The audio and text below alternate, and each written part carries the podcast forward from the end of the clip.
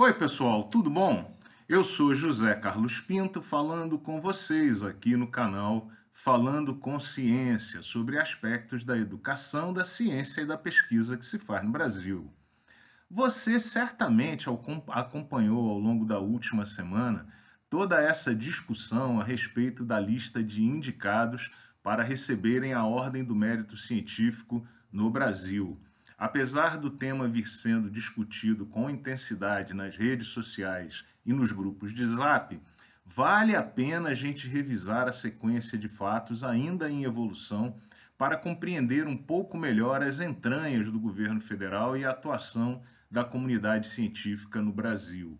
Em primeiro lugar, é importante lembrar que a Ordem do Mérito Científico foi instituída no longínquo ano de 1993, ainda no governo Itamar Franco para homenagear personalidades que tenham contribuído com as áreas de ciência e tecnologia no Brasil. Desde então, o decreto que estabelece a ordem foi modificado por cada um dos presidentes da República que passaram no Palácio do Planalto, mostrando de forma inquestionável o caráter essencialmente político dessa homenagem. Na prática, o, a ordem estabelece um conselho que tem a missão de assessorar o presidente da República, mas que é de fato irrelevante, porque os decretos não estabelecem qualquer função específica para esse conselho e as opiniões e decisões tomadas nesse conselho não têm qualquer poder deliberativo.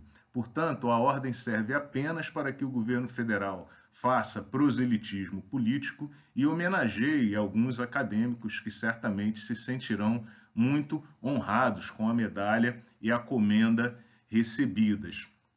Uma prova dessa irrelevância é que, apesar da ordem poder admitir até 1.300 diferentes conselheiros, raramente ela tem de fato se reunido ou outorgas têm sido feitas. Lembrando que a última outorga da Ordem do Mérito Científico no Brasil foi feita no ano de 2013, ainda no governo Dilma Rousseff, o que não deixa qualquer dúvida sobre o desprestígio das áreas de ciência e tecnologia para o governo federal. Bom, a ordem ela é organizada de uma maneira estranha, esquisita, que lembra muito aquelas sociedades secretas, como uma loja maçônica ou aquelas organizações universitárias americanas, Kappa, Tau, Sigma, Lambda, porque ela cria classes de comendadores, de grão-mestres, cria um cargo de, chance, de chanceler, de grão-mestre da ordem, enfim, os nomeados, eles são revisados também por um conselho que tem natureza política que é formada pelo presidente da República, o ministro da Ciência e Tecnologia, ministro da Educação, ministro das Relações Exteriores, o ministro da Economia, dentre outros indicados pelo governo federal. As indicações técnicas que são revisadas, elas são construídas em conjunto pelo Ministério da Ciência e Tecnologia, a Academia Brasileira de Ciências e a Sociedade Brasileira para o Progresso da Ciência. Dessa forma, a nomeação que o presidente da República fez para ele mesmo como membro da ordem ou merecedor da homenagem e aos ministros era de fato absolutamente irrelevante, porque eles já fazem parte da ordem segundo o decreto que institui a Ordem do Mérito Científico no Brasil, mesmo que eles não quisessem, o que mostra como esse governo federal desconhece a área e os meandros da ciência e tecnologia no Brasil. Além disso, não há qualquer dúvida de que foi uma tremenda de uma grosseria o governo federal ter removido dois nomes originalmente indicados e que constavam originalmente no decreto que apresenta a lista de homenageados porque esperava dos cientistas, espera dos cientistas, um comportamento obediente, punindo esses dois nomes por terem feito trabalhos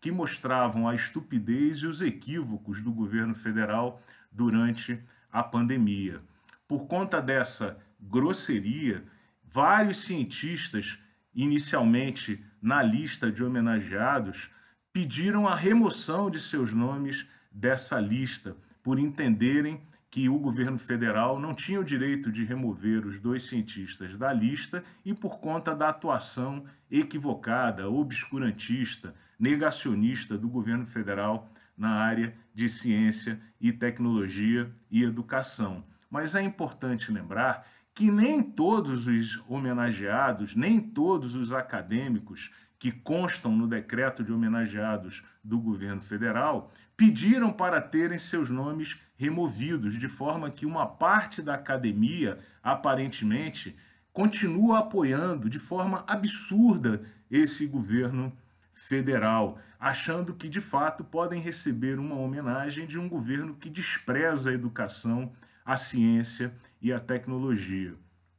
De mais a mais, me surpreende que as muitas cartas que estão circulando, rechaçando as ações do governo federal na, na, nos atos relacionados aos indicados da Ordem do Mérito Científico, esqueçam que, de fato, fazem parte do Conselho o ministro da Educação, aquele que disse que é, a universidade não é para todos e que os estudantes do ensino médio não deveriam ir para a universidade. Fazem parte desse conselho o ministro da Economia, aquele que contingenciou o FNDCT, removeu recentemente mais de 600 milhões de reais que iriam suportar o pagamento de projetos e bolsas, principalmente do CNPq, e que coloca uma granada na, no bolso dos servidores públicos. Está lá também o ministro das Relações Exteriores, aquele que endossou o discurso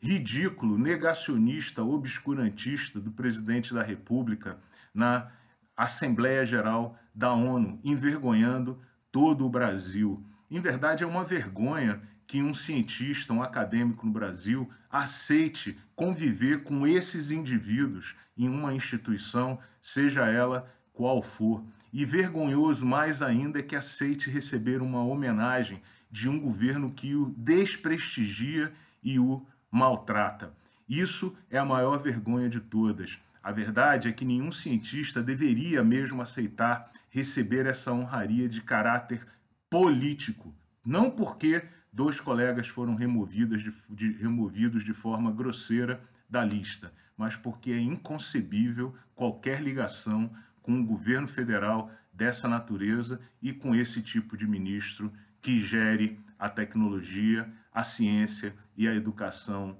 no Brasil. Enquanto essa situação perdurar, o futuro do Brasil estará comprometido. E é isso que nós temos que denunciar todo dia. Danem-se as medalhas e as comendas. Um grande abraço e até o próximo vídeo.